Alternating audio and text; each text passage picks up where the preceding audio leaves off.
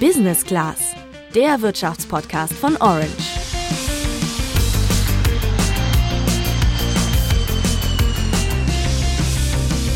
Wir machen mittlerweile alles mit dem Handy. Musik hören, Serien streamen und eben auch unsere Bankgeschäfte. Und wenn alles über eine App läuft, dann ist das extrem praktisch und auch günstiger. Daher wachsen Smartphone-Banken sehr schnell. Trotzdem gab es in den letzten Wochen Vorwürfe gegen Neobank N26, dass ihre Konten vermehrt von Betrügern genutzt würden. CEO Valentin Stalf sagte dazu beim Bankengipfel des Handelsblatts. Dann müssen wir natürlich trotzdem mehr tun, um diese Kriminalität äh, noch weiter zu verhindern. Und wir haben da schon ganz, ganz viel getan und insbesondere überinvestiert. Wie sicher Smartphone-Banken tatsächlich sind, wie sie bei den günstigen Konditionen Geld verdienen und welche Fehler du beim Mobile Banking unbedingt vermeiden solltest, das klären wir in dieser Folge. Außerdem sprechen wir mit N26 und Tomorrow, wie sie Banking revolutionieren wollen. Ich bin Juliane. Und ich bin Tabea. Also wir sprechen ja hier über Banken, die rein online arbeiten, die auch Direktbanken genannt werden. Das heißt, es gibt keine Filialen, keine Kontoauszugsdrucker und eben auch keine Berater vor Ort. Da läuft wirklich alles digital. Beispiele dafür sind die DKB oder die Comdirect. Und in diesem Bereich gibt es eben auch Banken, die du rein über dein Handy bedienst, wie zum Beispiel N26. Mit N26 sprechen wir nachher auch noch. Und es gibt die sogenannten Filialbanken. Also wie der Name schon sagt, bei denen kannst du noch ganz klassisch um die Ecke zur Filiale gehen. Das wären dann zum Beispiel die Sparkasse, die Commerzbank oder die Volksbank. Wie ist es denn bei dir, Juliane? Bist du eigentlich bei einer Online- oder Smartphone-Bank? Nee, bisher nicht tatsächlich. Also klar, Online-Banking mache ich schon lange, aber bisher war ich schon immer noch bei Filialbanken. Aber ich sehe es tatsächlich nicht mehr ein, für mein Konto Geld zu zahlen. Deswegen kann ich mir schon vorstellen, zu einer Online- oder Smartphone-Bank zu gehen. Da gibt es ja häufig keine Gebühr. Ja, das kann ich total verstehen. Und häufig kann man dann auch an allen Geldautomaten kostenlos Geld abheben. Also meistens eine bestimmte Anzahl pro Monat. Ich habe tatsächlich genau aus diesen Gründen letztes Jahr ein Konto bei einer Smartphone-Bank eröffnet. Und ich muss sagen, ich war auch echt überrascht, wie schnell das ging. Echt, wieso? Naja, weil du halt echt nur einen Videocall mit einer Mitarbeiterin oder einem Mitarbeiter hast. Du musst deine Ausweispapiere dann parat haben und dann kann es eigentlich auch schon losgehen. Also das ist echt eine Sache von ein paar Minuten. Und in manchen Ländern, wie zum Beispiel in den Niederlanden, brauchst du nicht mal den Videocall, sondern es geht nur über Fotoidentifizierung, also ein Foto von deinem Ausweis.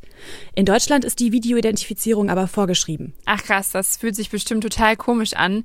Sag mal, wie sicher ist denn dieser Identifizierungsprozess? Sehr sicher, sagt Saidi Sulilatu von Finanztipp. Genau, die Identifizierung läuft eigentlich so, wie wenn ich irgendwo anders auch ein Konto eröffne oder auch eine Kreditkarte oder sonst wie einen größeren Account eröffne. Es muss in aller Regel ein Identprozess stattfinden, also typischerweise halt ein Video-Ident. Da wird also identifiziert, dass eben keine Geldwäsche gemacht werden kann, möglichst. Also mit anderen Worten, dass tatsächlich ich ich bin. Und den Rest der Daten bekomme ich entweder ganz traditionell per Post zugeschickt, ne, sowas wie, wie eine PIN, oder eben in verschlüsselter Form tatsächlich, zum Beispiel per E-Mail oder über andere Übertragungswege. Und genau wie Filialbanken oder andere Kreditinstitute werden Onlinebanken auch vom Staat überprüft. Genau genommen von der Bundesanstalt für Finanzdienstleistungsaufsicht, der BaFin.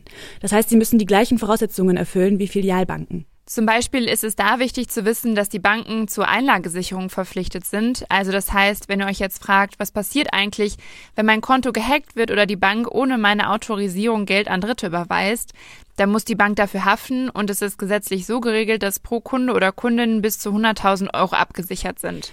Genau, aber das kann natürlich nur gelten, wenn du nicht fahrlässig gehandelt hast. Also wenn du jetzt nicht irgendwie dein PIN oder deine Zugangsdaten einem Hacker einfach zugänglich gemacht hast. Welche Fehler du da unbedingt vermeiden musst, das klären wir am Ende der Folge. Tabea, du bist ja bei einer Smartphone-Bank. Heißt das, dass du deine Bankgeschäfte jetzt komplett per Handy machst? Also für mich ist es ehrlich gesagt bisher nur eine Ergänzung zu meinem Konto bei der Filialbank, weil ich mich da vielleicht irgendwie auch aus Gewohnheit noch nicht so richtig von trennen konnte. Oder vielleicht auch, weil da alle Transaktionen noch drüber laufen und ich auch zu faul bin, das zu ändern, wenn ich ganz ehrlich bin.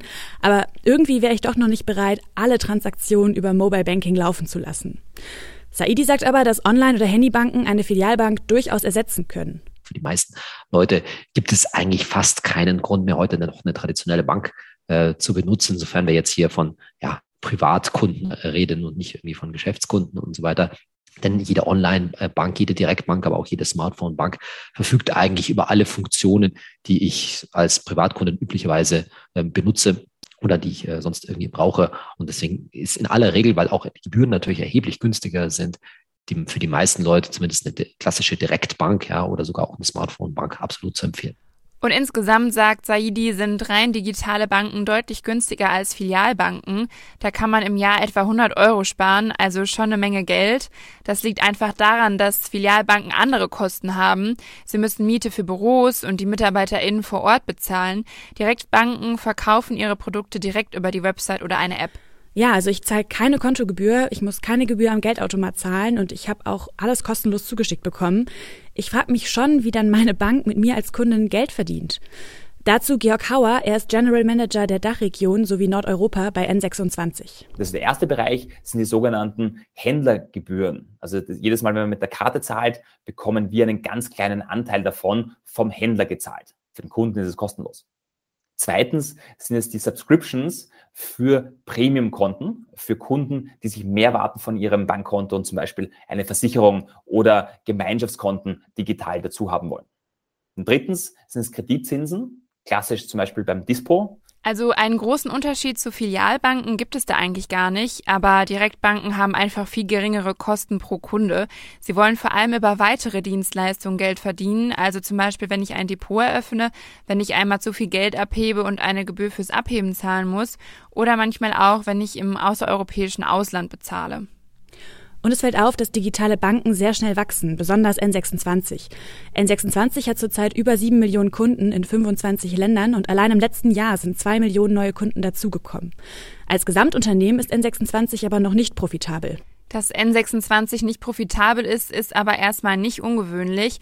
Auch das Finanzstartup Tomorrow steckt noch tief in den roten Zahlen. Tomorrow hat sich nachhaltiges und mobiles Banking auf die Fahne geschrieben.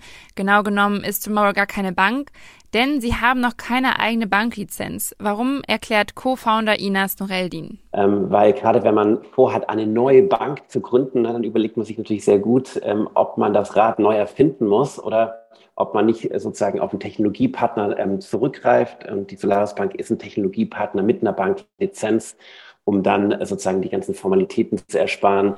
Also das heißt, das Geld wird bei der Solaris Bank verwahrt und Tomorrow hat die App. Die beiden haben einen Vertrag, dass Tomorrow über die Verwendung der Kundeneinlagen entscheiden darf und auch der Ansprechpartner für die Kundinnen ist. Durch die App laufen alle Bankengeschäfte dann übers Smartphone. Tomorrow ist also genau wie N26 auf Mobile Banking spezialisiert. Darin sieht Inas auf jeden Fall eine Zukunft. Hier ist, sage ich mal, der, der digitale Komfort oder ähm, die sogenannte User Experience einfach extrem wichtig. Ja, also dass es möglichst einfach ist, möglichst schnell geht, also ich in wenigen Minuten mein Konto öffnen kann, ähm, ich beispielsweise smarte Unterkonten nutzen kann, Echtzeitnotifikationen bekommen und einfach eine schöne, schönes ähm, Erlebnis in der, in der App äh, sozusagen habe. Und das geht eben mit einer App am einfachsten, ne? weil ich das vergleiche jetzt auch mit einem klassischen Browser oder so, das, das sieht auf jedem Computer anders aus. Das ist manchmal ein bisschen umständlich, lädt manchmal lang und man kennt das ja auch von richtig guten Apps. Das macht richtig Spaß. Das ist alles für das Smartphone sozusagen optimiert. Es ist also so, dass Direktbanken kein Filialnetz aufbauen, sondern eine Plattform. Dadurch bin ich als Kunde natürlich auch günstiger für eine Online- oder Smartphone-Bank. Also eine Filialbank muss ja MitarbeiterInnen vor Ort und Miete und so weiter zahlen. Und an irgendeiner Stelle zahle ich das ja als Kundin mit. Genau, und das fällt bei den digitalen Banken komplett weg und daher können die die Gebühr natürlich deutlich niedriger halten. Wenn diese Plattform erstmal entwickelt ist, dann rechnet sie sich vor allem dann, wenn möglichst viele Kundinnen gewonnen werden. Also je mehr Kundinnen die Bank hat, desto geringer werden dann auch die Kosten pro Kunde. Es tritt also ein Skalierungseffekt ein und daher ist Wachstum natürlich erstrebenswert. Jetzt ist schon die Frage, ob die Sicherheit unter dem schnellen Wachstum leidet. Bei N26 gab es ja den Vorwurf, dass die Konten dort verstärkt von Kriminellen benutzt werden. Also zum Beispiel werden N26-Konten auf eBay oder bei Fake-Shops verwendet und nach der Bezahlung wird das Konto geschlossen und die Ware wird nie versendet. Äh, wie kann das eigentlich sein, Tabea? Also Georg Hauer von N26 sagt, dass sich das Verhalten von BetrügerInnen sehr verändert hat. Geldwäsche findet einfach nicht mehr nur noch im Hinterzimmer statt, sondern eben auch online. Der Fehler passiert aber nicht bei der Identifizierung, sagt er. Heutzutage ist es nicht mehr möglich, dass Menschen mit einem gefälschten Ausweis ein Konto öffnen. Es sind dementsprechend ganz legitime Konten, also Menschen, die unter ihrem eigenen Namen, mit ihrem eigenen Pass oder Personalausweis ein Konto öffnen und danach von anderen Menschen quasi hineingelegt werden, dass sie ihre Daten hergeben. Das heißt, die Herausforderung für Online-Banken ist es, sicherzustellen, dass bereits beim allerersten Transaktion, bei der allerersten Betrug, der stattfindet, so eine Transaktion erkannt und gestoppt wird. Grundsätzlich haben sich auch durch die Pandemie immer mehr Transaktionen auf das Online-Geschäft verlegt. N26 will aber die Sicherheit verbessern. N26 investiert massiv in diesen Bereich Sicherheit, damit Betrüger erkannt werden und gestoppt werden, bevor sie irgendeinen Schaden äh, anrichten können. Wir investieren insbesondere in top ausgebildete Mitarbeiter und moderne IT, um das entsprechend dieses kriminelle Verhalten aufzudecken und zu stoppen. Also alleine dieses Jahr investieren wir 25 bis 30 Millionen Euro in die, in die Betrugsbekämpfung und Vermeidung. Ähm, das ist natürlich ein enormer Betrag, gerade für ein Unternehmen auch unserer Größe. Und, aber nichtsdestotrotz werden wir diese Beträge auch noch zusätzlich steigern in den folgenden Jahren. N26 hat sich also viel vorgenommen, um gegen Betrug vorzugehen. Grundsätzlich gibt es ein paar Fehler, die ihr beim Mobile Banking unbedingt vermeiden solltet. Saidi von Finanztipp fasst die drei wichtigsten Sachen zusammen. Ich glaube, die größten Fehler ist, dass ich ein zu altes Gerät verwende oder einfach die Updates, zum Beispiel, weil ich mein Datenvolumen nicht damit belasten möchte, dass ich das nicht regelmäßig genug äh, mache. Das andere ist, dass ich ein bisschen zu locker damit bin, wer mir gerade auf dem Bildschirm schaut. Also ich würde tatsächlich Online-Banking schon immer in Situationen machen, wo ich schon recht privat bin. Im Café, Vorsicht. Ne? Also da sind wirklich Betrüger schon auch durchaus findig, das dann äh, auszuspionieren. Und das äh, dritte ist eben dieses äh, Thema, dass man sozusagen seine Zugangsdaten eben damit zu schludrig umgeht, weil man sie halt jederzeit gerne greifbar haben möchte. Und wenn die halt in irgendeiner App im Smartphone drinstehen, dann kann das Gerät halt auch mal durchaus ausgelesen werden.